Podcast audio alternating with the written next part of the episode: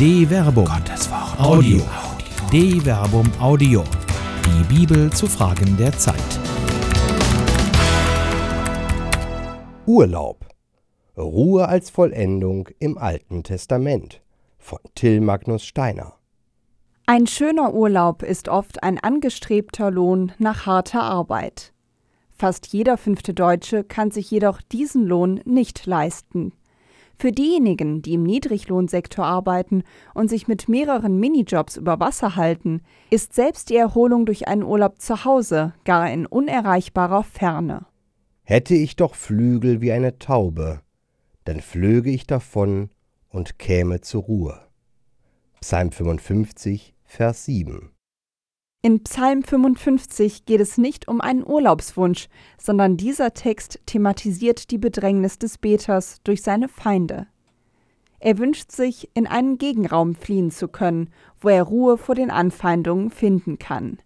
Er will wie eine Felsentaube sein, die ihr Versteck in Felsenklüften hat, wo sie für die Verfolger unerreichbar ist.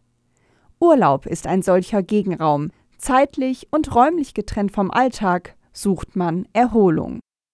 Arbeit und Urlaub, Tod und Leben. Gesetzlich stehen einem Arbeitnehmer in Deutschland 24 Werktage als Erholungsurlaub zu.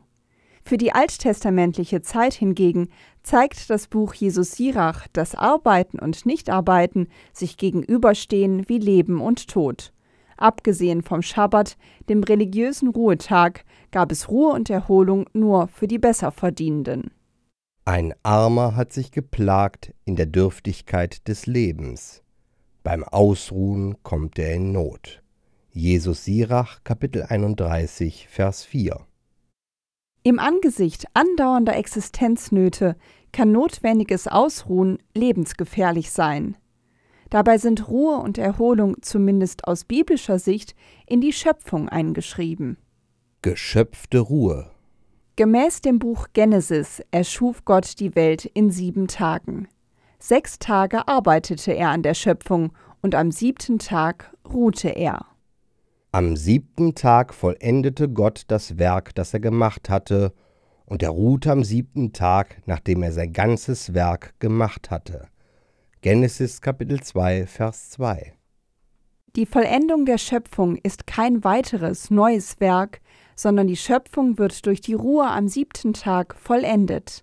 Weil der siebte Tag ein unproduktiver Tag ist, ist er die Vollendung der Schöpfung. Ruhe ist nicht das Gegenteil von Arbeit, sondern die Ruhe ist die Vollendung der Arbeit. Sie ist das Ziel, auf das alle Schöpfungswerke zulaufen.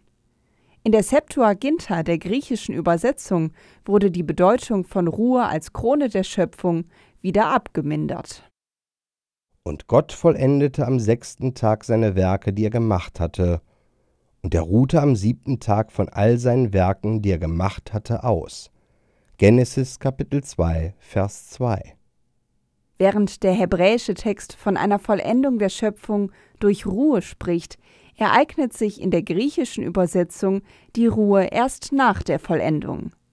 Der griechische Text scheint eher in die modernen Zeiten zu passen. Erst die Arbeit, dann das Vergnügen. Der hebräische Text lehrt, dass die Arbeit ihren Wert erst in der Ruhe entfaltet. Recht des Geschöpfes Jeder arbeitenden Person steht Erholungsurlaub zu. Jedem Menschen, auch wenn er im Niedriglohnsektor arbeitet und sich mit drei Minijobs gerade mal so über Wasser halten kann, steht Ruhe und Erholung zu.